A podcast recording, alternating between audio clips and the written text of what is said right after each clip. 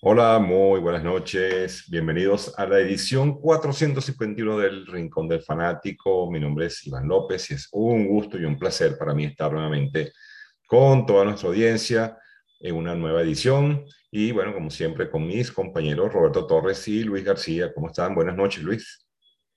Hola, hola, buenas noches, Iván.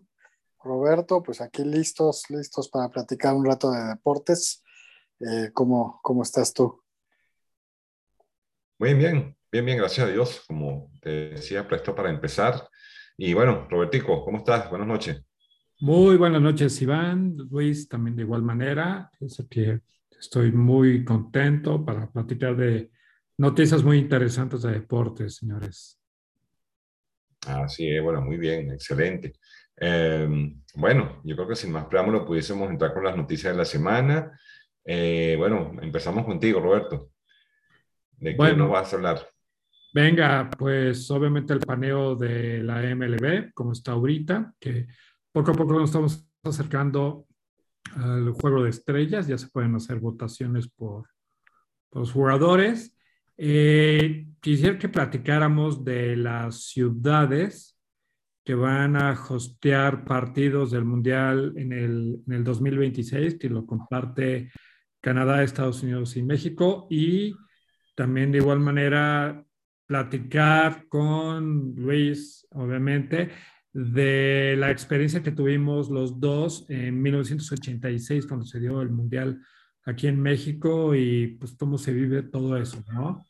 Eh, también de igual manera tengo una noticia de natación y ah, en la sección de la NFL hablar de Deshaun Watson, este quarterback que tuvo un mega récord de contrato por parte de los eh, Cleveland Browns. Quiero platicar quién es y de dónde vino y por qué tiene tantas eh, demandas, denuncias por agresión y, abuso sexual. Entonces, nada más para que platiquemos de eso. Eso es lo que yo traigo. ¿Tú, Iván? Muy, muy bien.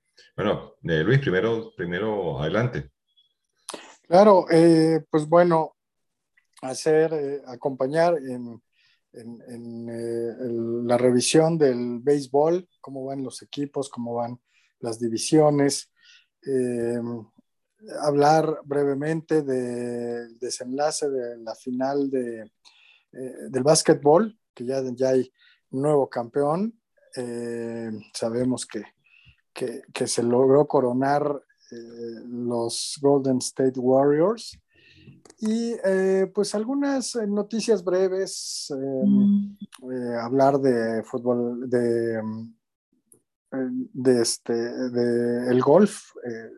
se desarrolló el US Open, que es el, uno de los majors. Este, así como hablar un poquito de la carrera de ayer del Gran Premio de Canadá. Y, este, y brevemente, pues nada más mencionar que ahorita está la final de el, ah, del, hockey sobre hielo eh, entre Colorado y Tampa Bay. Muy bien, bueno, excelente, excelente. Bueno, yo eh, me, realmente eh, voy a seguirlos con, con las noticias. Eh, este fin de semana estuve fuera de la ciudad y estuve un poco desconectado de, de, todo, pero sí, pues pendiente, ¿no? Eh, eh, por ejemplo, este fin de semana tuvimos deportes a motor, tuvimos el Gran Premio de, el Gran Premio de Canadá en la Fórmula 1, donde no le fue muy bien esta semana a Checo Pérez. tuvimos motociclismo desde el circuito de, de Sachsenring en Alemania. También voy a comentar eh, pues acerca de esto. Por supuesto, seguirlos con el béisbol. y bueno, básicamente eh, lo que pude, lo poco que pude observar el fin de semana en deporte. Así que los voy a estar siguiendo para, para ir eh, comentando paso a paso pues lo que, lo que ustedes nos, nos traen. Así que bueno, sin más preámbulos, pues bueno, yo los invito para que empecemos de lleno con, con el programa. Y bueno, comenzar eh, con, con, el béisbol, con el béisbol que, bueno, semana a semana nos, nos trae cosas interesantes, porque, bueno, como sabemos, eh, siempre hay mucha, mucha competencia. Hoy, por cierto, eh, pude ver un partido, quizás quizá que no signifique mucho desde el punto de vista, eh, desde el punto de vista de, lo, de, de, los movimientos ¿no? en la tabla, pero un partido que me gustó mucho porque porque vi jugar a los Mets que están, que están dominando en el este de la americana, un blanqueo sobre los Miami Marlins, que aunque es un, equipo que no es de los primeros, eh, sabemos que Miami no, no está prácticamente en esa división de penúltimo, pero fue un bonito, un bonito partido donde la, la supremacía de los Mets, el, buen picheo,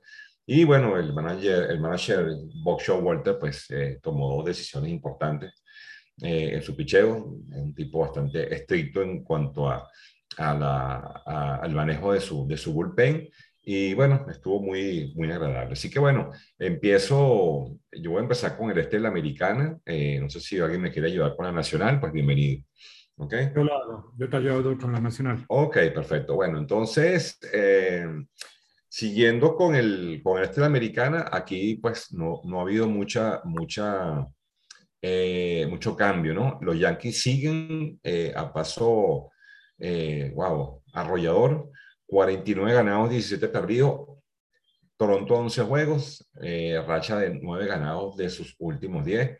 La verdad es que lo de los Yankees parece que, que no es broma, están en la senda de, de la postemporada, a pesar de que falta mucho, pero por todo lo que estamos viendo, pareciera que los, los Yankees son el, el, enemigo a vencer, el, enemigo número uno.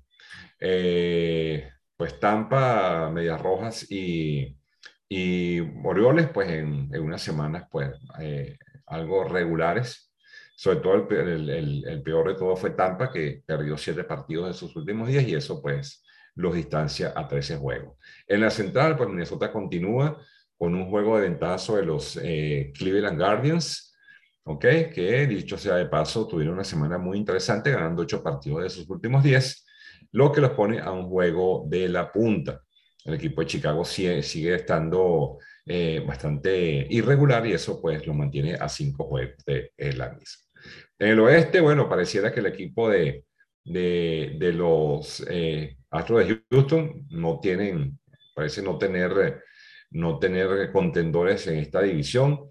Los demás equipos están por debajo de, por debajo de 500, eh, lo que nos hace ver que esta división pues no, no trae mucho esta temporada.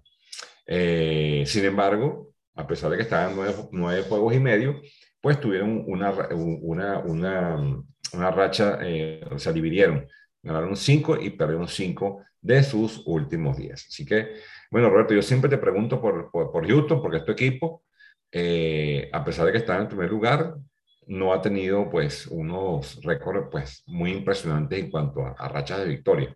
No sé, no sé cómo lo has visto, ¿qué nos puedes decir al respecto? Sí, no, fíjate que antes de decirte de Houston, quiero dar lo que me impresiona, los datos duros de, de Yankees. El primero es que tiene una diferencia, la diferencia más grande de toda la liga entre carreras anotadas contra permitidas, de más 143 él es el único, Yankees es el único equipo que en casa tiene un dígito en derrotas, o sea, tiene 29 ganados, 7 perdidos.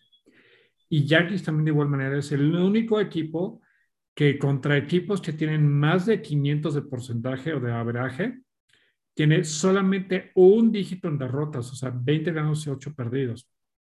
Está que no se la cree Yankees, o sea, todos estos años en los que hemos visto los últimos, yo creo que 10 años en los cuales Yankees ha estado como que peleando el primer lugar y de repente se va en los playoffs, ahora está que, que arde, ¿no? Sí, inclusive los Yankees han, han, tenido que pelear por el comodín, siempre han tenido, han tenido que estar en juegos extras. Y bueno, eh, esta temporada aparentemente eh, van por un, un buen, camino. Eh, sí, adelante.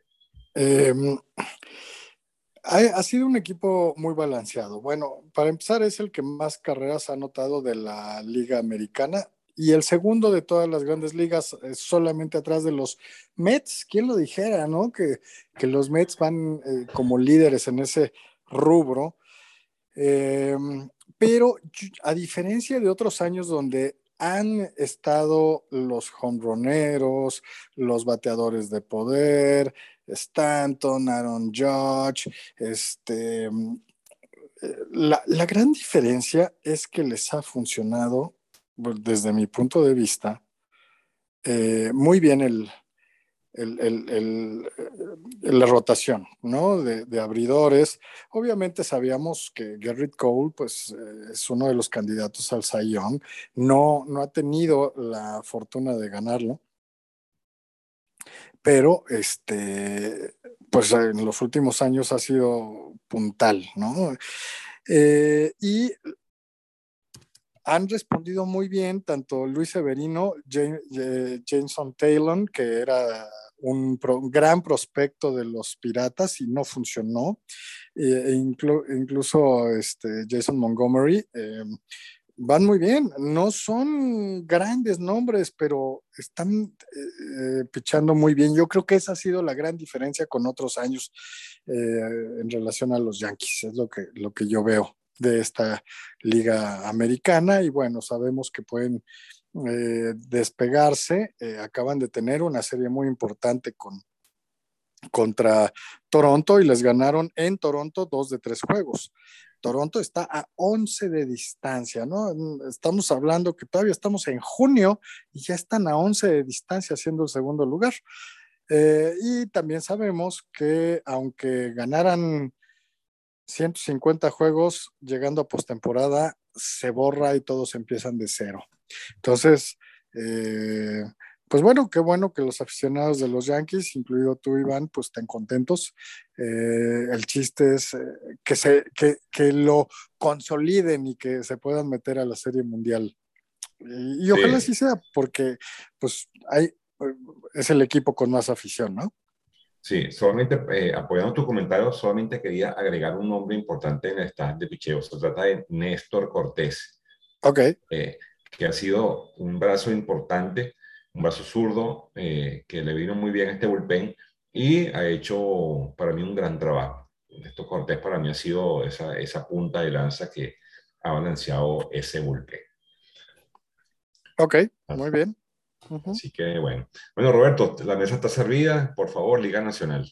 Este, antes de la Liga Nacional, pues sí, tristemente Houston no, aunque Houston ahorita está ganando en su división, no es el Houston de años anteriores.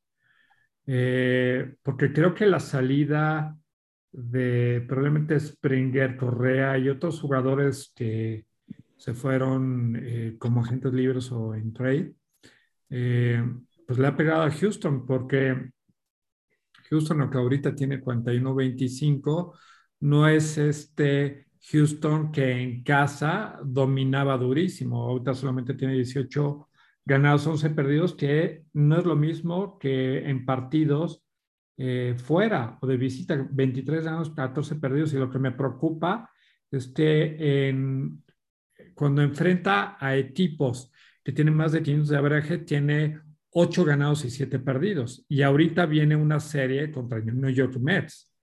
Entonces, pues digo, sí estoy preocupado por eso, sin embargo, estoy de acuerdo con lo que dice Luis, que el momento en el que inician los playoffs es borrón y cuenta nueva. Pero bueno, falta mucho para eso. Eh, pues respecto a la nacional, a la división del este, pues New York Mets, indestructible primer lugar, 45 ganados, 24 perdidos, punto 652 de averaje. Atlanta está 6 juegos detrás.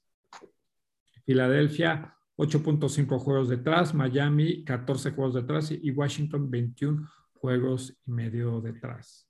Sale en la central, Milwaukee eh, y San Luis, ambos tienen 38 ganados, 30 perdidos. Este, están con punto 559 de veraje y obviamente están en primer lugar. Pittsburgh Sigue a la mitad de la tabla, 26 ganados, 39 perdidos, o sea, 10 juegos y medio detrás. Chicago Cubs, 12 juegos detrás y Cincinnati, 14 juegos detrás. ¿Sale? Este, Los Ángeles Dodgers están en primer lugar, sin embargo, sigue eh, respirándole la nuca San Diego con punto, o sea, con medio juego detrás. San Francisco ya frenó su, su gran eh, racha que venía teniendo, aunque sigue eh, teniendo tres juegos detrás. Arizona nueve juegos y medio detrás y Colorado once juegos detrás. Entonces, este, pues bueno, en esta división del oeste, pues estos tres se siguen dando duro. Probablemente de ahí, de, estos dos salgan los que van a ir a, los comunidades de los playoffs, pero bueno, está interesante esto, ¿no creen? Sí, sí, está muy buena. Sí, sí. Adelante.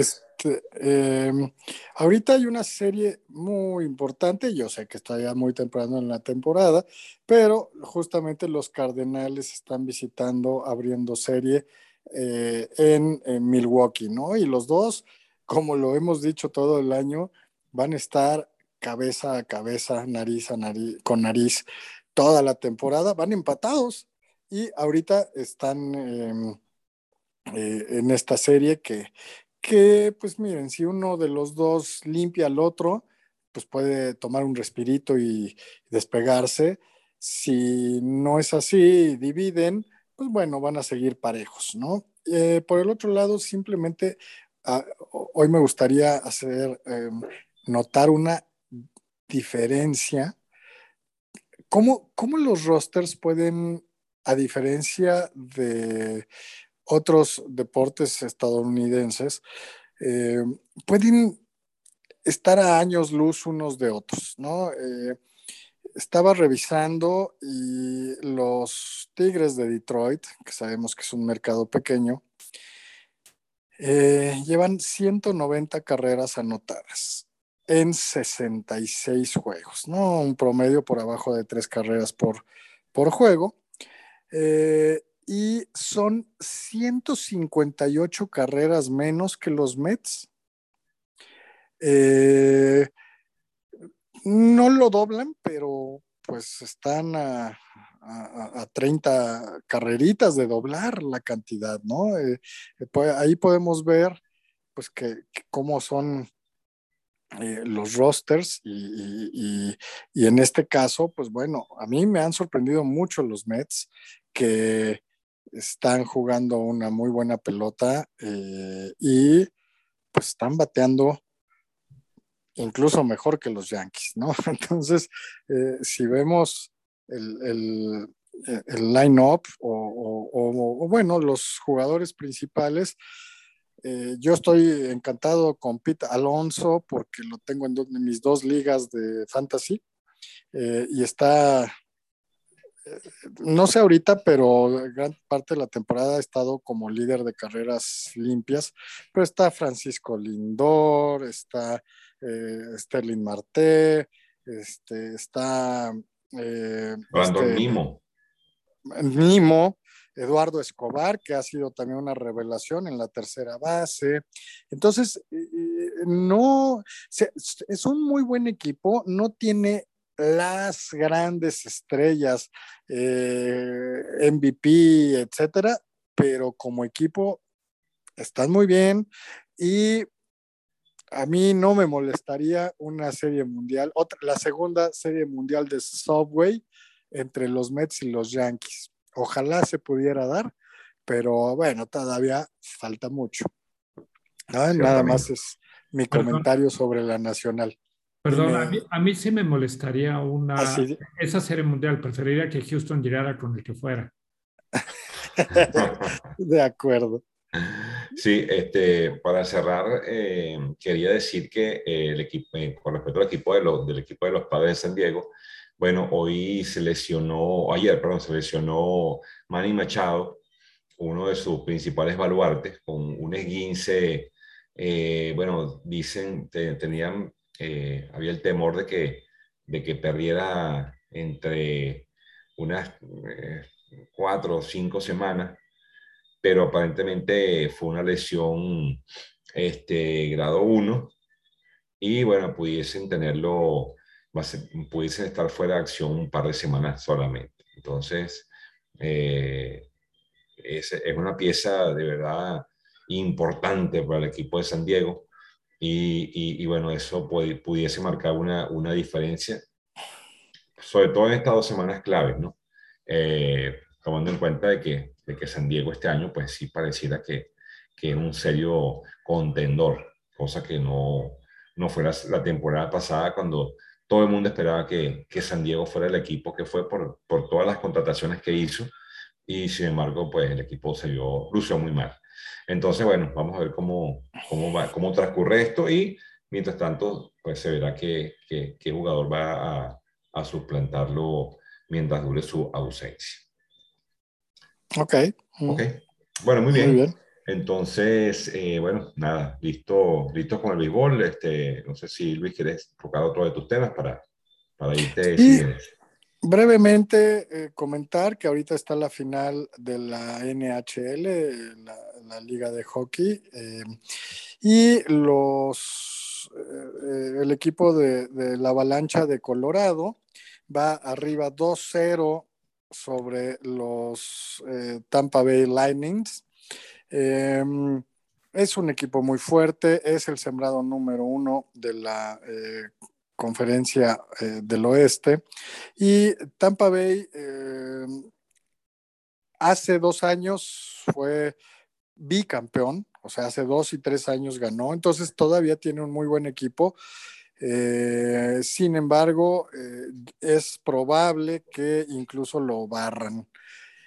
Va 2-0 a favor de Colorado y ahorita en el tercer juego en Tampa Bay va ganando 1-0 apenas Colorado, pero de ganar hoy ya se pone 3-0 y ya sabemos que la parte eh, emocional juega mucho y levantarse de un 3-0, no sé si haya sucedido en, el hockey, ¿no? En una final, eh, pero es muy probable que, Colorado sea el campeón. Oye, ¿y cómo quedó mi equipo? ¿Cómo quedó mi equipo este año? El, tu equipo, recuérdame a quién le vas a, Detroit Red Wings. Ah, los Detroit Red Wings no clasificaron. Los Red Wings, de ser un equipo histórico y clásico, han perdido. Yo creo que, los equipos de Detroit, pues vemos a los Leones, vemos a los Tigres y a los Red Wings, eh, pues no tienen el presupuesto. Yo creo que son equipos con dueños eh, no tan poderosos y que no son de, consorcios y demás. Eh, y bueno, te comento brevemente, los Red Wings quedaron con...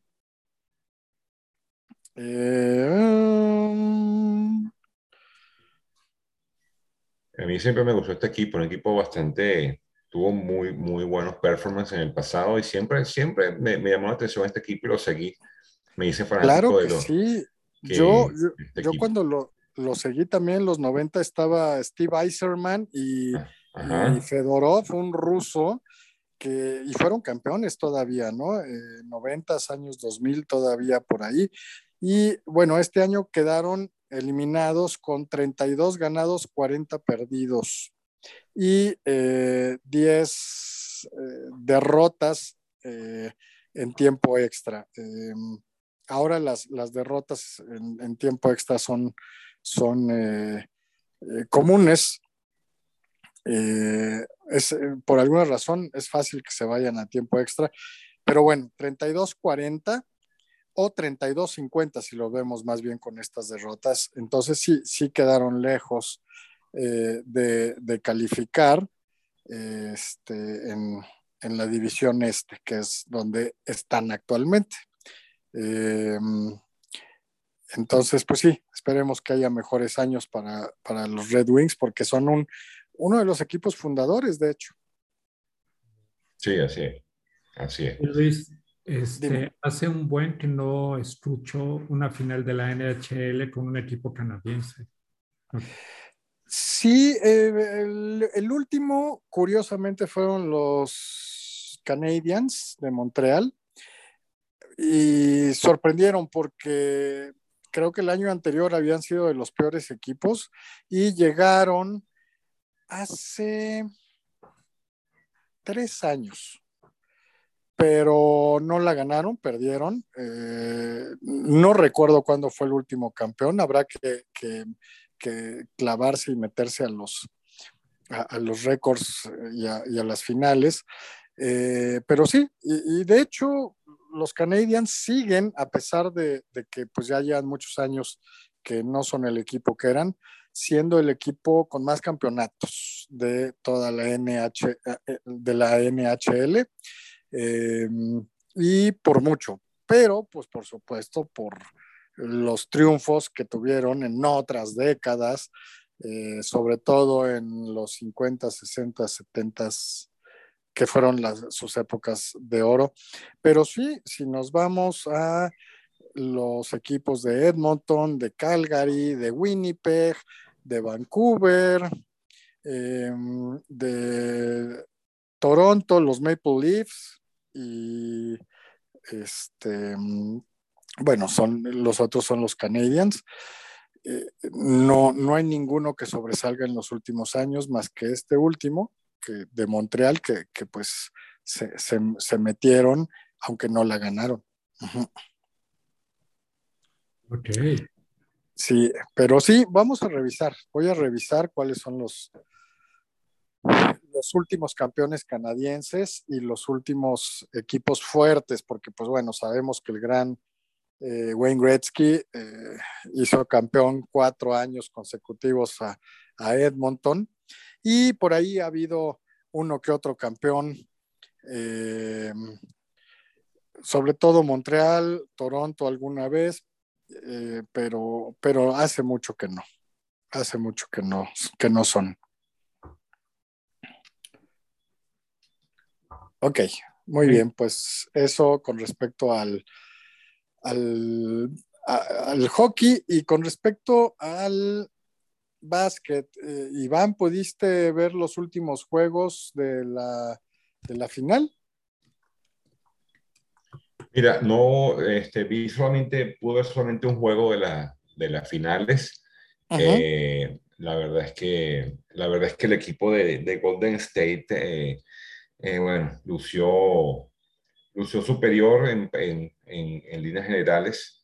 Y bueno, obviamente con, un jugador como, como eh, Stephen Curry, pues eh, eso, eh, esa balanza siempre tiende a, a, ir hacia ese lado, ¿no? Un equipo que, está, que estuvo completo en cuanto a jugadores, mantuvo sus piezas, y bueno, el equipo de Boston, pues, bueno, tuvo piezas baluartes en, en, en, Tatum, en, en, este, en, el, en el dominicano, creo que es Ashford. Al Horford.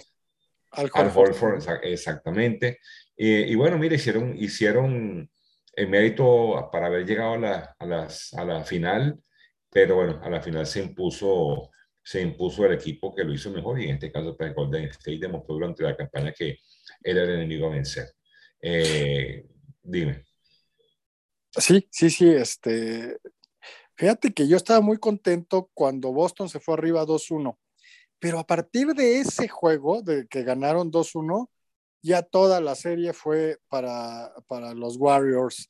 Ganaron los tres últimos, los tres de manera cómoda, jugando una excelente defensiva.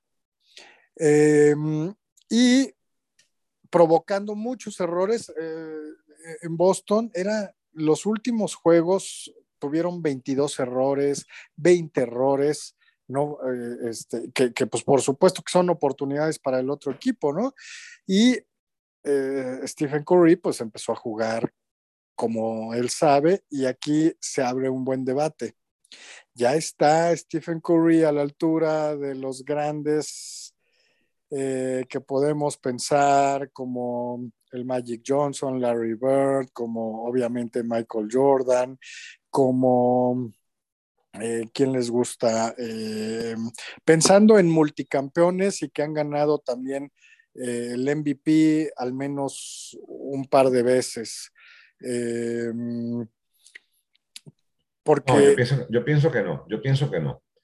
Stephen Curry es un, es un, es un triplero, pero no, pero no, no, no se acerca, para mí no se acerca todavía a los, a los grandes del, de la NBA, personalmente. Aunque, yo difiero, fíjate que sí estoy de acuerdo que Curry es un triplero, inclusive hace unos años llegó a, a empatar el número de triples que Larry Bird hizo en, en Celtics de Boston. Sin embargo, pues él ya lo ha rebasado. Pero, pero fíjate, este chavo fue tomado en la, en la primera ronda, en la séptima. Permítame, Alexa, apágate, perdón. Este, él fue tomado en la primera ronda en la séptima posición este, después de la Barba Harden, después de este chavo que se fue, a, dónde se fue. Bueno, eh, diferentes jugadores y él ha tenido mejor récord de ganar eh, finales de la NBA que los que están arriba del primero a la sexta posición. Entonces, miren, eh, es que a mí me, sorprende que bajita la mano ya lleva cuatro títulos y lleva dos veces el, el MVP, eh, de la liga y en este año además pues fue, digo, no fue MVP de la liga, pero sí fue MVP de las, de, las finales. Eh, si recordamos, digo, ok, Larry Bird, tres títulos, eh, LeBron James, dos o tres títulos, no recuerdo ahorita exactamente. Em, el Magic o, obviamente Kobe Bryant. Pues están, estamos hablando de que en cuanto a éxitos y títulos ya los está alcanzando. Obviamente no a Michael Jordan, obviamente no a, a Bill Russell que ganó 11 campeonatos, ¿no? Pero bueno, estamos hablando de tal vez de, jugadores que nos tocó ver a nosotros. Y, estoy de acuerdo, es un gran triplero, es el mejor triplero, ya rompió todos los récords de triples eh, eh, habidos y por haber. Entonces, eh, yo creo que siendo la figura más importante del equipo que ha ganado cuatro títulos, híjole, yo ya pensaría en que puede estar cerca, ¿no? Eh, tenemos uh, referencia de otros grandes jugadores y pensamos en Olajuwon, en Clyde Drexler, ellos, si no mal recuerdo, ganaron dos campeonatos, o en Stockton y Malone, nada más ganaron un campeonato. Em, sí, o sea, sí va a, yo, yo creo que va, que vuela a Salón de la Fama, pero digo, tal vez todavía sea un poquito prematuro en ponerlo en, el mismo pedestal que eh, los grandes eh, que vimos, ¿no? Porque Will Chamberlain y, otros, pues no, no, nos tocó verlos. Eh, pero cuatro títulos y dos MVPs, pues sí, ya, ya pesan. Claro. Además, todavía está joven. Todavía con este equipo puede llegar a varios más. Sí, también es cierto. Eh, es un jugador diferente, es un jugador completo. No es un, un maravilloso eh, ofensivo que va a atacar y va a asumir la, el balón como este, Michael Jordan o como Kobe Bryant, pero él pasa, él tira, él dribla, él eh, mueve, es muy inteligente también, entonces es líder sin, ser, eh, no sé, como, como otros jugadores que, que tenían una personalidad avasalladora, pero es muy completo, muy completo este, este Curry. De acuerdo. Bien, pues este, ¿quién quiere, quién quiere continuar? Venga, yo, pues, ¿por qué no hablamos de fútbol? Un tema que normalmente yo no platico, sin embargo, eh, la semana pasada salieron las ciudades host o que van a tener partidos de Canadá, Estados Unidos y México en el Mundial del 2026. Y de eso brincar a un tema del, del mundial, ¿no? Eh, si me permiten, voy a leer cuáles son las ciudades. Eh, de Canadá es Toronto y Vancouver. De México es Guadalajara, Monterrey y Ciudad de México, que es donde está el Estado Azteca. Y de Estados Unidos, ahí sí hay bastantes ciudades, ¿no? Atlanta, Boston, Dallas, Houston, Kansas City, Los Ángeles, Miami, New York, New Jersey, Filadelfia, San Francisco y Seattle. ¿Cómo ven esto? Bien. Eh, hay que recordar que este mundial, en vez de ser 32 equipos, van a ser 48. Van a ah. ser grupos de tres en vez de grupos de cuatro. Eso les va a permitir tener más sedes. Eh, y van a calificar dos de esos tres equipos, por lo que va a haber 16 avos de final. Eh, ya sabíamos que esto de hay una sede conjunta entre México, Canadá y Estados Unidos, no, es una sede de Estados Unidos que nos regaló unos juegos a México y a Canadá. Eh, y me, parece que era lo esperado, ya se había hablado. Lo único que me sorprendió es que un, una sede tan grande, importante y futbolera como Chicago, donde hay muchísimo latino, no está.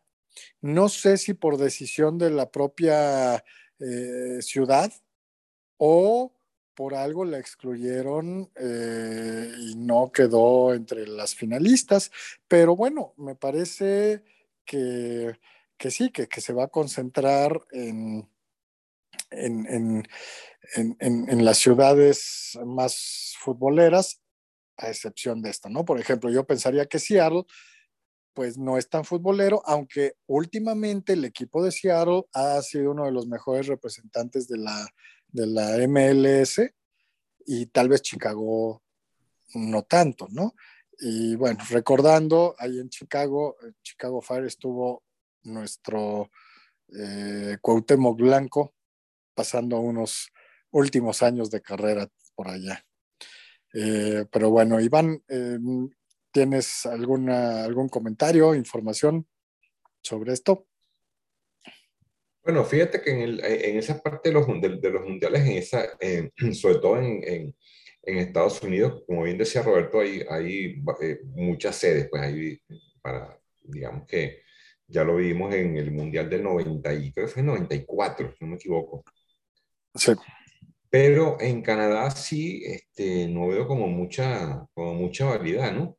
No hay como mucho de donde se pueda albergar muchas muchas selecciones. Entonces, veo viable más bien otra, otro, otros países como sede del, del Mundial. Entonces, esa es mi percepción. Fíjate que yo lo que veo aquí, bueno, respondiendo a, los dos, eh, a lo mejor Chicago no fue elegido Luis porque algo no sabemos tú y yo respecto a, esta, a la afición que puede haber probablemente en otras ciudades. A lo mejor, como dice, Seattle tiene mayor eh, crecimiento dentro de la MLS o Estados Unidos, pues ya viendo desde la parte de negocio, dice, ¿sabe qué? Chicago ya está amarrado, es como que indestructible el, el número de personas que, que son fanáticas de, de, fútbol. Sin embargo, vamos a hacer que a lo mejor un Kansas City, un Boston, un este, Miami, Philadelphia o, o, Miami también de igual manera, que son ciudades que a lo mejor están bien posicionadas en otros deportes, pues ahora florezcan con el fútbol, ¿no? Probablemente sea por eso por lo cual Chicago no está. Es un buen punto, ¿eh? Sí, sí lo pienso. Miami sabemos que es 100% beisbolera eh, por la inmigración de los países beisboleros, principalmente Cuba, ¿no? Pero em, sí, sí tienes razón. Yo creo que es para fomentar y buscar que haya más arraigo del deporte. Es, es un buen punto. Cierto, sí. Y en cuanto a Canadá, creo que salvo las tres ciudades más eh, importantes de Canadá, que son Toronto, Montreal y Vancouver, eh, pues lo demás no dejan de ser ciudades pequeñas eh, que, no, tal vez no tienen tanta relevancia. Y también me llamó la atención que Montreal no estuviera incluida. No sé si les van a dar más partidos a estas dos sedes o les van a dar menos partidos a Canadá. Todavía todo eso no se sabe, pero bueno, este, sí, sí, sí. Eh, vamos, digo, acá en México, cualquier lugar donde hubieran puesto sede, incluida Querétaro, eh, se hubieran llenado los, los estadios. ¿eh?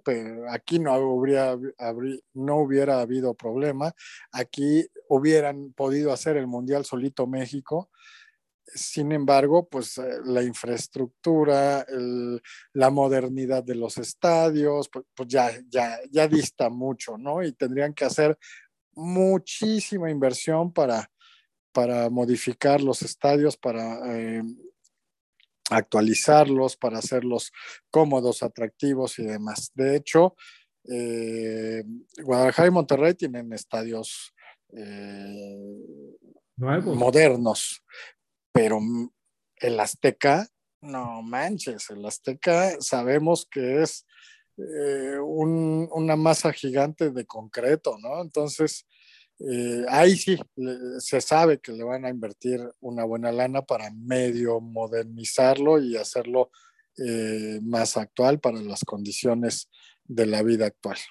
De acuerdo, de acuerdo. Fíjate que mi novia vive a menos de un kilómetro del Estado Azteca y le va a tocar toda esta nueva eh, actualización del Azteca, donde se supone que van a meter más estacionamiento, van a meter un hotel, este, me imagino que un centro comercial, restaurantes, o sea, le van a meter, no sé si mucha lana, pero sí van a meter cosas que deben de hacer al Azteca, más allá de un, eh, un, un gran estadio, un centro de entretenimiento completo. Claro. Sí, es que tienen que meter, eh, por ejemplo, elevadores, tienen que meter eh, pues toda la infraestructura que necesita eh, la, gente con cierta discapacidad. Eh, eso como mínimo, ya deja que meterle restaurantes, meterle este, cosas modernas, pues tiene alguno que otro, ¿no? Pero, pero no, para, para realmente hacerlo de primer nivel dista mucho y no creo que lo logren, pero qué bueno que, le van a dar su, manita de gato. De acuerdo, así es. Y bueno, eh, de esto justamente del Azteca, quería que, que, que tú y yo platicáramos de la experiencia que vivimos en 1986 con el Mundial que se dio en México Tú decías que tenías 13 años, yo tenía 16.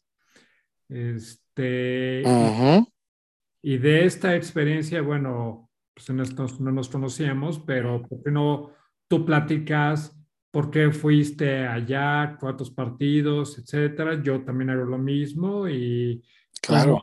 ahora se va a dar en cuatro años esto y, ¿Y, cómo lo relaciono de ese entonces a ahora lo que viene, no? Va, órale, mira, pues probablemente yo fui vecino de tu novia, porque yo también vivía a un kilómetro o menos del Estadio Azteca. Entonces yo tenía 13 años y me encantaba el fútbol y estaba emocionado con el fútbol y sin pedírselo, yo nunca le dije nada a mi papá, pero mi papá un día llegó con la serie completa de todos los partidos en la Ciudad de México, que eran, no me acuerdo si 10, 12 partidos en el Azteca. 13 partidos, 9, en el Azteca, 4 en CEU.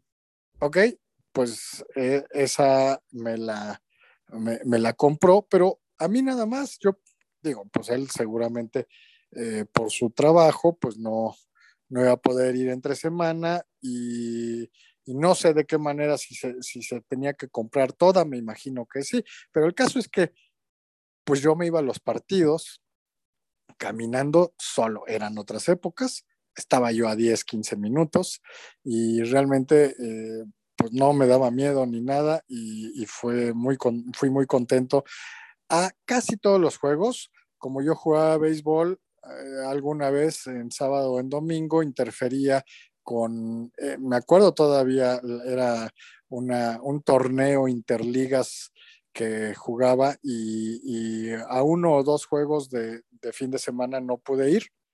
Em, sin embargo, yo disfruté ese mundial como un jovencito de 13 años puede disfrutarlo, lo amé, me compré eh, para Fernalia, yo le iba obviamente a México, pero pues sabía de, de las limitaciones, que no era el candidato al título, pero yo era pro Brasil. Le iba a Brasil y, me compraba todo amarillo, aunque nunca me gustó el color amarillo, pero yo tenía la idea de que iba a ir a la final a ver a Brasil todo de color amarillo.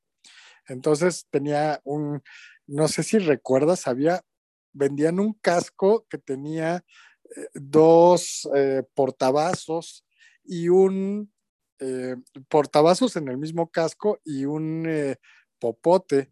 Y entonces tú llenabas los dos vasos y, succionabas el popote. No, no, no. Yo obviamente lo compré amarillo porque pues yo iba, iba a alentar a Brasil en la final. Em, y, y, bueno, pues me acuerdo cómo iba, cómo íbamos 100 mil personas, cómo salíamos 100 mil personas. A veces tuve la fortuna de que eh, otros primos, tenía un primo y una prima que también ah, eh, pudieron ir a algunos juegos, nos íbamos los tres, eh, nos tocó juntos una vez. Otra ocasión me tocó ir con mi abuelo, que no sé por qué también tenía una, una, para uno o dos partidos nada más, y no era numerado como ahora, nada más era por zona. Entonces, pues si, si tenías la misma zona, pues ya podías entrar y te sentabas junto, ¿no? Eh, entonces, sí, pues a final de cuentas lo disfruté, me tocó ver eh, el gol de Maradona. Eh, contra los ingleses, no, no, no, no porque se no Claro, pues, Pero no, no me acuerdo si es, ese fue en el Azteca o no fue en el Azteca. Sí, sí fue en el Azteca, porque yo lo vi. Ok, ok. El gol de Manuel Negrete contra Bulgaria en octavos de final. Ese que fue como de media tijera precioso. Eh, me tocó ver, obviamente, la final Argentina-Alemania. Eh, que estuvo muy buena, porque si hacemos eh, memoria, las últimas finales realmente han sido de mucho nervio, muy, eh, eh, pues, poco emocionantes, porque hay mucha tensión y, bueno, me acuerdo, por ejemplo, en el Mundial del 94, Brasil 0, Italia 0, em, no sé, no habría, habría que hacer un recuento, pero esa final del 86 estuvo buenísima, que se fueron adelante los argentinos 2-0 y en el segundo tiempo empatan los alemanes 2-2 y luego viene esa jugada magistral de, Maradona, pase para Burruchaga, si no me equivoco, y el gol, dan el gol del triunfo a, a un equipo argentino que no era el favorito, no era un gran equipo, pero Maradona sí. ¿no? Fue el Mundial de Maradona. Eh, eso es lo que yo recuerdo. ¿Tú cuáles son tus, tus experiencias, Robert? Ah, venga, venga, te voy a hablar, este, ¿cómo estuvo la mía? Fíjate que un día, como un año antes del Mundial, llega mi papá con dos series de boletos. Había comprado para él y para mí. En ese entonces a mí me gustaba el fútbol, ¿sí? Entonces, el plan de mi papá era que me iba a llevar a la mayoría de los partidos a mí. Eh, en la final iba a llevar a mi mamá y a mis dos hermanas les iba a llevar en un partido y demás. Entonces, pues, yo me iba a ir a la mayoría de los partidos y todo bien. Pues inicia el primer partido de, eh, de todo el mundial, la inauguración, y entonces fui con él. Y luego el segundo partido al que fui fue el de México contra Irak, al cual mi papá y yo fuimos, obviamente. México gana, salimos de ahí, ya sabes, tráfico impresionante. Y él venía manejando por periférico, ¿sí? Este, todo periférico parado porque la gente estaba celebrando que México había ganado, etc. Y de repente me dice mi papá, me siento mal, me siento mal, me siento mal, ¿sabes qué? Tú maneja, yo de 16. No, en un deportivo Mustang de ese entonces, no, yo me sentía soñado. Pues, de ahí hasta casa de mis papás. Y resulta que mi papá tiene hepatitis. Oh. Con lo cual solamente pudo ver dos partidos de resto del mundial y el resto me los aventé yo todos. Entonces, este, pues me llevé a cada una de mis hermanas, inclusive una de mis hermanas se fue conmigo a la final. Este, me llevé a un gran amigo mío de la secundaria, inclusive creo me llevé hasta su hermano una vez, este, el CEU, el Azteca, todo. Mi mamá no quiso ir y me aventé todos los partidos del Mundial y por eso me acuerdo perfecto del número de partidos en el Azteca y el número de partidos en, en CEU. Perfectamente me acuerdo y todo como lo vine disfrutando. Igual que tú, vi este, el gol de Maradona, nada más que yo estaba del otro lado. Tuvimos fortuna y estábamos abajo. A nivel de cancha, como en la fila 12, se podría decir que estábamos como a dos metros, dos metros y medio arriba del pasto, ¿sí? En el Azteca. estábamos del lado de la portería. No estamos atrás de una portería, sino estamos eh, al lado. Probablemente estábamos como donde ponen el balón para, para los penales. Entonces, tuve la gran fortuna de ver varios goles directamente en, el lado de, la portería donde, donde nos tocaba. Vi, este, este, sí vi el gol de Maradona, el de la mano de Dios, pero fue en la otra portería, entonces realmente no pude apreciar. Lo que sí pude apreciar fue cuando Maradona se llevó a, no me acuerdo si era Alemania o Inglaterra, que se llevó a seis jugadores seis u ocho. Sí, ese, el gol del mundial, ajá. Ese que lo tenía aquí y se los llevó increíble. El de Negrete también fue del otro lado de la cancha. La verdad, no lo pude ver. En ese entonces no había pues, ni, ni celular, ni smartphones, ni una pantalla de, de, televisión, o perdón, una pantalla en el estadio donde pudiéramos ver. Sin embargo, fue increíble. O sea, vivir todo esto eh, justamente un año antes, en, los estados de college de fútbol americano en Estados Unidos, habían inventado la ola. Entonces, ser parte de esa ola con más de 100 mil gargantas gritándolo y todo fue así súper increíble. Y yo creo que fue una experiencia de vida porque eh, no he asistido a una final de la NBA, no he asistido a una final, a un Super Bowl, no he asistido a una serie mundial, ni he ido a una Champions, pero ir, inclusive ni siquiera he ido a unos Juegos Olímpicos. Sin embargo, ir a una este, serie del mundial e ir a una final del mundial es una experiencia que yo creo que pocos seres humanos, este, millones, pero no tanto los miles de millones que hay ahorita, eh, pudimos disfrutar. Y de esto, eh, Luis e Iván, les quiero platicar que yo me voy a comprar boletos, aunque no me gusta el fútbol, me voy a comprar boletos para ir al Azteca, a todos los partidos que haya en el Azteca, me voy a llevar a mi papá y a mi hijo, porque es una experiencia increíble, aunque no me guste el fútbol, o sea, no me puedo imaginar lo que va a ser en el 2026 en el Azteca. Según yo, va a este, ser el, la inauguración en, el Azteca. Ya no sé dónde vaya a ser la, la, final, pero cualquier partido que vaya a haber en México va a ser indiscutiblemente bueno. Y si van a haber 48 equipos, eso quiere decir que al menos van a, según yo, porque son 16 sedes, pues debe de haber al menos tres partidos por sede. ¿No crees? Sí, sí, sí, más o menos. De acuerdo. Yo espero que a tu papá no le dé hepatitis nuevamente. y si le da, pues ya sabes a quién invitar. ¿Ok? Va, que va. me, imagino, me, imagino la alegría de Roberto viendo jugar al Tecatico Corona. ¡Wow! Eso. Ah, no sé si, este, ¿qué onda? Seguramente si va a estar en la Azteca, México obviamente debe de jugar en la Azteca y entonces sí, es una experiencia fuera de serie. Este, para que vean, mi papá tenía 36 años en el, en el 86 y ahora va a tener 76. Yo tenía 16 y ahora va a tener 56 y mi hijo en cuatro años tendrá 23. Entonces, pues sí, una experiencia. Iván, no sé si tú quieras comentar algo aquí al respecto. Bueno, yo, yo no estuve en México, pero sí, por supuesto, vi, sí, sí vi ese, ese mundial.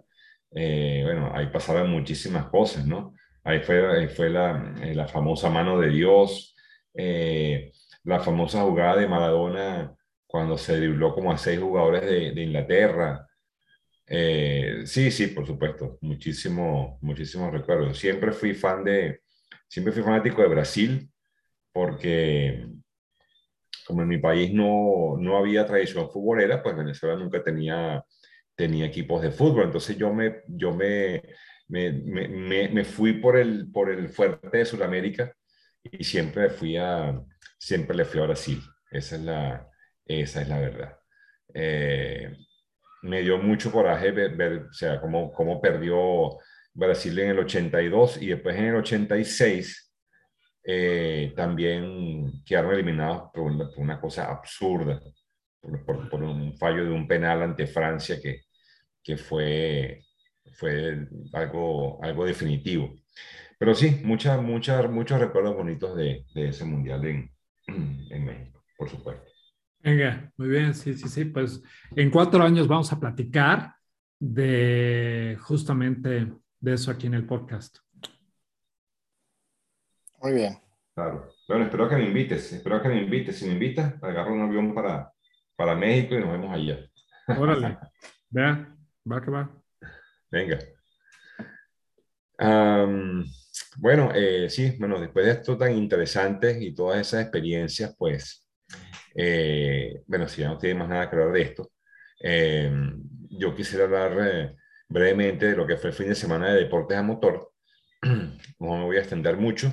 Eh, se corrió el Gran Premio, el Gran Premio de, de, Canadá, una carrera siempre muy interesante y muy vistosa, donde, bueno, eh, realmente eh, Checo no estuvo todas consigo, lamentándolo mucho, y bueno, a la fina, finalmente, pues bueno, el, el, el, la triunfo fue para, para Max Verstappen, ¿ok? Seguido de seguido de Carlos Sainz de Ferrari y Lewis Hamilton por fin eh, eh, adquiere un podio llegando en el, en el, tercer lugar. Esto, lamentablemente, como les dije, no pude ver la carrera, no, estaba en la ciudad, eh, pero sí, obviamente vi los highlights y fue una carrera muy, muy interesante. En cuanto al motociclismo, bueno, tuvimos el Gran Premio de Sachsenring, Alemania, con una victoria para Yamaha, eh, en el nombre de, del francés Fabio Quartararo, que va dominando el mundial, eh, bueno, con una moto, no era moto, digamos, más rápida ni veloz, pero sí, obviamente, con una conducción impecable, pues el piloto francés, pues está liderando el campeonato del mundo. Eso fue en, en, en entonces el triunfo fue para eh, Fabio Quartararo, ¿ok? Seguido por el francés Johan Sarko y cerró el podium el eh, australiano Jack Miller con la moto Ducati. Así que bueno, eso fue lo que sucedió este fin de semana con los deportes a motor. Eh, bueno, lo dejo entonces para que continúen con su noticia. Venga, muy bien. Este, Luis, ¿tú traes algo? Sí, eh, nada más hablar del golf. El golf eh, se llevó a cabo el US Open, que saben que es uno de los eh, Grand Slams, de los cuatro torneos más importantes de golf. Y es interesante el, el triunfo se lo llevó un jugador joven que se llama Matthew Fitzpatrick. Es su primer torneo grande. no es de los más, de los golfistas consagrados más importantes en el tour. viniendo de atrás y le ganó eh, por un golpe a Scotty Scheffler, que es eh, el número uno, o no sé si todavía se mantiene como número uno eh, de la clasificación, y a alguien que ha tenido un excelente año que se llama Will Salatoris. Will Salatoris también quedó en segundo o tercer lugar de el Masters de Augusta, dio pelea hasta el último. En esta ocasión, otra vez, iba en primer lugar en la última ronda y pues bueno, en los últimos hoyos lo rebasaron y, fue eh, este triunfo para, para Fitzpatrick. Oye, eh, una, pregunta, eh, ¿jugó Tiger Woods? No, no jugó Tiger Woods, tampoco jugó Abraham Anser, el mexicano. y lo que pasa es que hay vientos de cambio, hay cuestiones que, bueno, primero generacionalmente hay jugadores nuevos y hay varios jugadores consagrados que se están yendo a una nueva liga de golf que se llama LIV, así como eh, L-I-V o, o este 54, ¿no?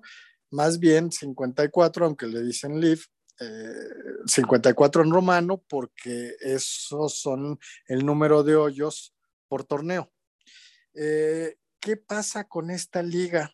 Es una liga que está eh, promocionada y respaldada y todo el dinero está dada por el Public Investment Fund. Este es un fondo de riqueza de Arabia Saudita y se está empezando a jalar a, a muchos eh, golfistas de primera línea, empezando por Phil Mickelson, eh, porque sus torneos van a pagar mucho más.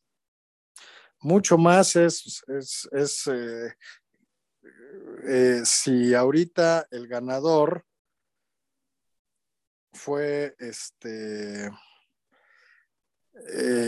Fitzpatrick, que se ganó 3 millones de dólares, bueno, el ganador de los torneos de esta nueva liga se van a llevar 20 mil, perdón, 20 millones de dólares. Por un torneo de 54 horas, o de 54 hoyos. Ya se jugó el primero, fue en Londres y ganó Charles Schwarzel, que es de Sudáfrica, pero jugadores como, les digo, como, como este, Phil Mickelson, Bryce de Chambó, como incluso ahorita hay un rumor, ayer yo estaba escuchando, que fue lo que me, me, llamó mucho la atención. Ayer estaba escuchando a a este de ESPN, este locutor mexicano de, de ay, ¿qué onda con mi memoria? Este, el que narra fútbol americano en cancha. Lalo, Varela. No, no, el otro, el que está en cancha.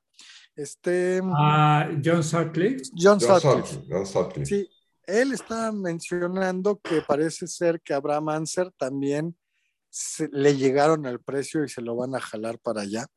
Este, ¿Y qué es lo que pasa? Pues obviamente a los que se están yendo a esas ligas, los están eh, separando de la PGA y este y pues va a haber una división importante, ¿no? Entonces son tiempos de cambio y vamos a ver, vamos a ver cómo, cómo, qué es lo que pasa con esto. Nada más les comento, el siguiente torneo será en Portland el 3 de julio. Y este, pues bueno, le podemos dar seguimiento para ver qué, qué tipo, qué, qué jugadores este, participan. Y, y, bueno, pues es una nueva competencia para, para la LPGA, no, la PGA. No sé si habían escuchado algo de esto ustedes. La verdad no, eh, no sigo mucho el golf en cuanto a noticias, sí algunas, por supuesto, cuando hay un mayor uno está pendiente, uno averigua, pero no tenía, no tenía conocimiento de, de esto que nos comentas, Luis. Sí, a mí lo que más me llama la atención es que, que pues, ha financiado por, lo, por Arabia Saudita, por los jeques, los árabes, eh, la gente dueña del petróleo del mundo, porque no le veo en qué le beneficia a Arabia Saudita si los torneos, seguro va a haber uno por allá, pero son en Europa y en Estados Unidos, ¿no?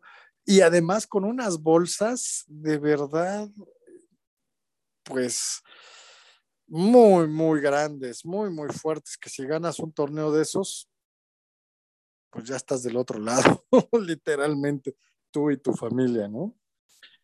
tus descendientes y demás. Pero bueno, pues este, sí, para, para darle, obviamente como Estados Unidos no, no está de acuerdo eh, porque pues controlan la PGA, pues no le dan difusión. Eh, sin embargo, pues ahí lo que yo me vaya enterando se los voy compartiendo, algunos artículos o algo así. Ok. Ok, perfecto. y bueno, yo con esto concluyo el día de hoy mis comentarios y noticias deportivas. Bueno, Roberto, tú, cierras. Venga, muchísimas gracias. Bueno, lo que tengo son dos cosas. La primera es una noticia de natación. La Federación Internacional de Natación veta a las nadadoras transgénero en torneos femeninos de élite. Yo, yo estoy a favor de esto porque lo platicamos hace unos meses que había una o un, un hombre que estaba en college, la NCAA, y era el número 500 de la NCAA. Y entonces decide hacerse un cambio de género de sexo, se vuelve mujer, participa y empieza a batir todos los récords y a ganar este, puras medallas de oro.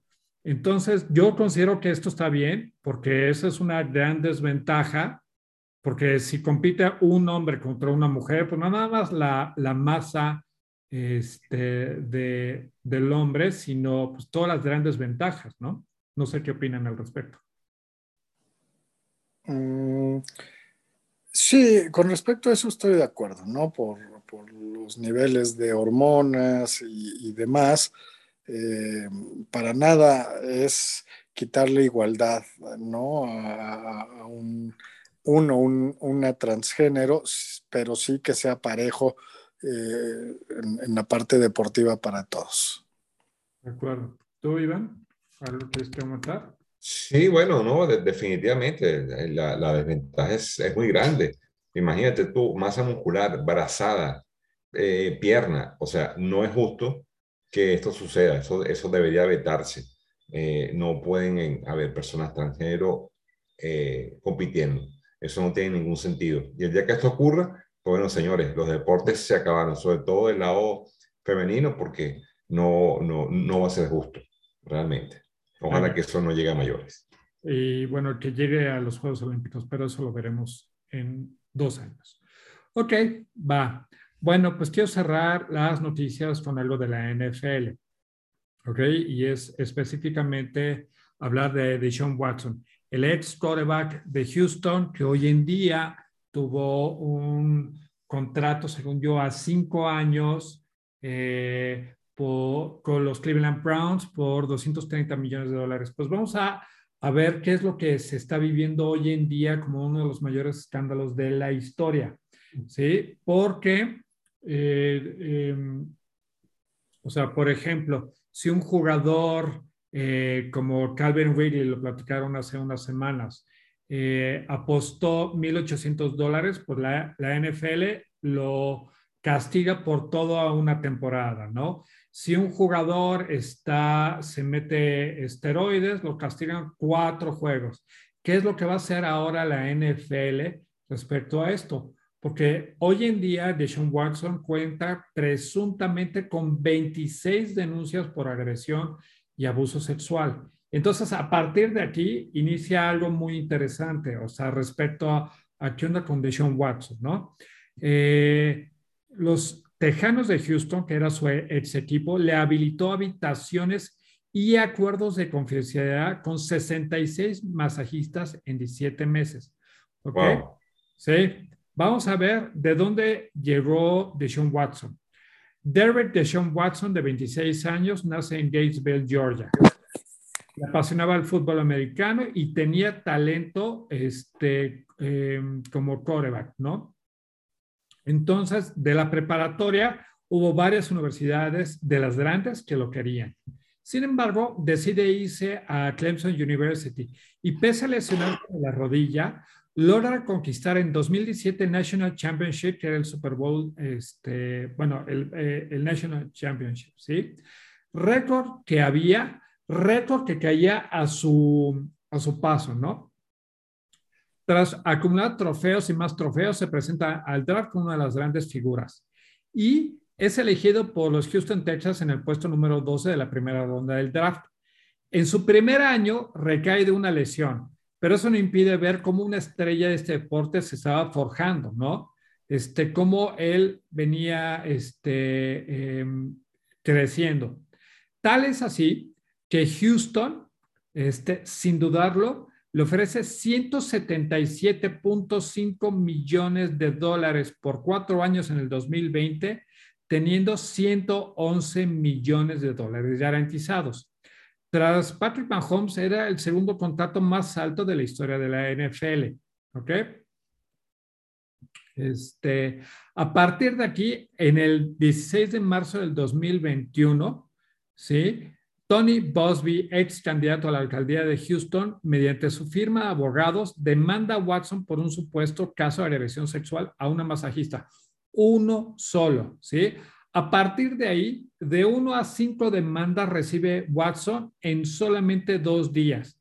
Lo que las víctimas alegaban era que Watson pagaba para que los masajes fueran en las partes íntimas e incluso las forzaba a practicar eh, sexo oral. ¿Ok? Este, después de eso, en 24 horas recibe siete denuncias más, todas ellas en Houston, salvo una en California. ¿Ok? Este, Watson sigue diciendo que es inocente. ¿Qué dicen los tejanos? El 29 de marzo del 2021 habrá por primera vez el, equipo. Nick Caserio, el general manager, dice que las acusaciones son ciertamente preocupantes, no es algo que podamos tolerar. Dejaremos que el proceso legal se desarrolle este, solo. Tres demandas más reciben ese día, ¿ok?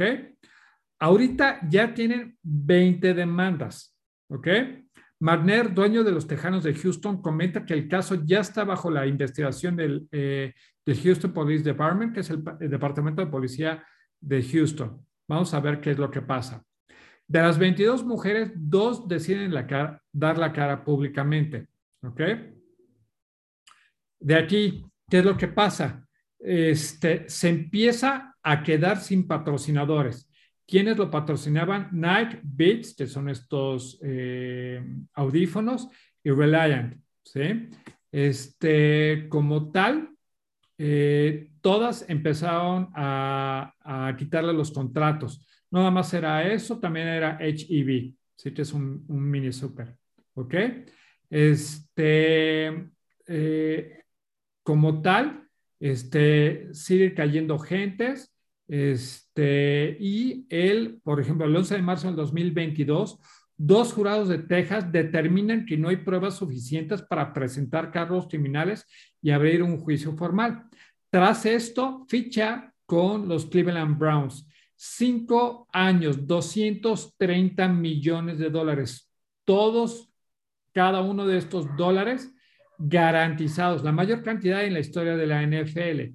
En su primer día en Cleveland, este, lo empiezan a preguntar y él empieza a decir, nunca he faltado el respeto ni acosado a una mujer, todo lo que puedo hacer es decir la verdad, mi intención es limpiar mi nombre. La NFL continúa investigando su caso y esas 22 denuncias siguen en pie. ¿sí? Dos nuevas este, víctimas este, lo denuncia por abuso al día siguiente de su entrevista, ¿sí?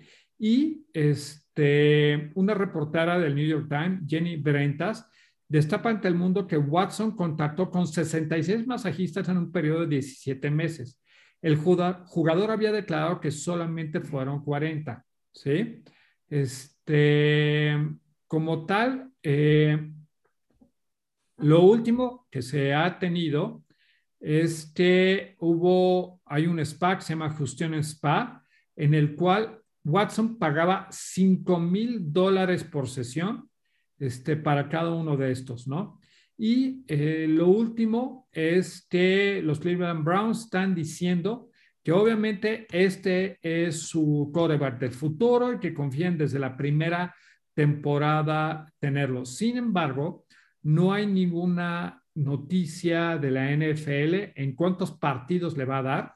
Por eso mencionaba que si te metes esteroides son cuatro partidos. Si apuestas son toda una temporada. ¿Cuántos le va a dar? ¿No? Por ejemplo, si se acuerdan, este running back de, ¿cómo se llama? Rice.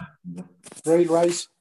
Exacto. El que madreó a su mujer en un elevador y lo cancelaron, lo suspendieron toda la temporada. Y de ahí... Ya no volvió a jugar. Sí, y nunca volvió a jugar. Este, entonces, digo, yo les traigo esto porque la verdad, no sabemos cuántos partidos van a, cancelar a Deshaun Watson y ver si Cleveland no cometió el peor eh, error de toda su existencia, porque no nada más le pagó esta o esta, esta cantidad de dinero, sino también le dio picks a Houston por este quarterback. ¿Cómo ven? Bueno, mira, eh, grave, pero yo creo que yo creo que si él eh, lo suspenden o llega a algún juicio, me imagino que el equipo de Cleveland no estará obligado a pagarle, porque eso ya es un problema extra juego. Habría que ver cuáles son las consecuencias y qué acciones va a tomar el equipo de Cleveland para subsanar esto, ¿no? Desconozco cuáles son los términos de contrato, pero sí, obviamente, si yo no juego, ¿cómo me van a pagar? De acuerdo, sí, sí, sí. Sí, y, bueno, yéndonos un poco más allá, eh, estamos hablando de un, de un psicópata sexual, ¿no? Eh, él todavía dice, soy inocente, pues porque eso es lo que hacen, no tienen culpa, son muchas veces narcisistas que, eh, pues no, se justifican y dicen que no es cierto porque en verdad piensan que no es cierto, ¿no? que no hicieron nada malo. Otros saben que sí y simplemente tienen la sangre fría y dicen, a ver, pues, este, compruébamelo, ¿no? Eh, me parece terrible, me parece eh, que es una doble moral que maneja la NFL. Eh, para mí deberían de suspenderlo de por vida, es más que claro, independientemente de los resultados del juicio, ¿no? Si, digo, sobre, si, si, obviamente resulta culpable, pues todavía peor, ¿no? Pero sabemos que cuando el río suena agua lleva y, y 26 mujeres no pueden estar equivocadas todas, ¿no?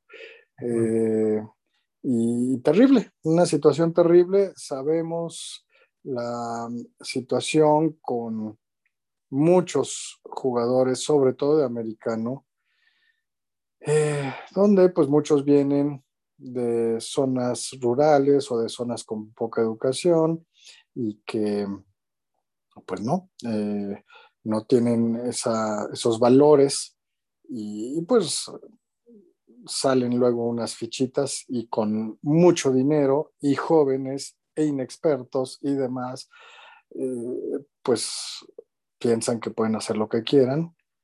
Y bueno, ojalá que la NFL pusiera un eh, ejemplo, un, un, castigo ejemplar, pero con esto de la doble moral a veces lo dudo, ¿no? Porque pueden castigar un año a un jugador que apostó 1.500 dólares Y también pueden castigar un año, que es lo que yo he escuchado que se proyecta ¿eh? a este Watson. Venga, pues sí, sí, sí, sí, sí, totalmente de acuerdo con esta doble moral de la NFL. Mientras no les afecte a ellos en sus negocios, los castigos pueden ser menores y cuando no les afecta, pues obviamente los castigos son mayores. Pues, pues aquí lo que vamos a hacer es ver qué es lo que se va dando cuando ya probablemente ya sepamos que cuando inicie la temporada. Este, y ya. Ok, muy bien, muy bien. qué va? Bueno, pues si quieren, con esto podemos cerrar el podcast. La verdad fue muy ameno, muy entretenido y muy variado. Este, Iván, ¿te vas despidiendo, por favor? Sí, como no. Bueno, no sin antes, pues agradecerles por, por, por la compañía, por los este, grandes comentarios que ustedes siempre hacen. Eh, es muy interesante siempre el aporte de, de, cada uno de ustedes. A la audiencia, pues agradecerles por seguirnos semana a semana y, bueno, recordar que nos pueden conseguir por las redes sociales para cualquier eh, eh, duda, comentario, crítica, pues, bienvenido sea a través de Facebook, eh, El Rincón del Fanático. Me despido entonces hasta la semana que viene. Luis. Pues un, un gusto platicar con ustedes semanalmente y, pues sí, coincido, muy, muy buen eh, episodio. Y pues bueno, gracias por escucharnos a la audiencia y nos vemos la próxima semana. Venga, pues bueno, muchísimas gracias a Luis y a Iván por todas las grandes eh, noticias, comentarios, etcétera. Fue muy entretenido y la pasé muy bien. Confío que nuestra audiencia siga con nosotros la próxima semana. Y venga, muchísimas gracias, buenas noches, bye bye. Bye, chao. Nos vemos, bye bye.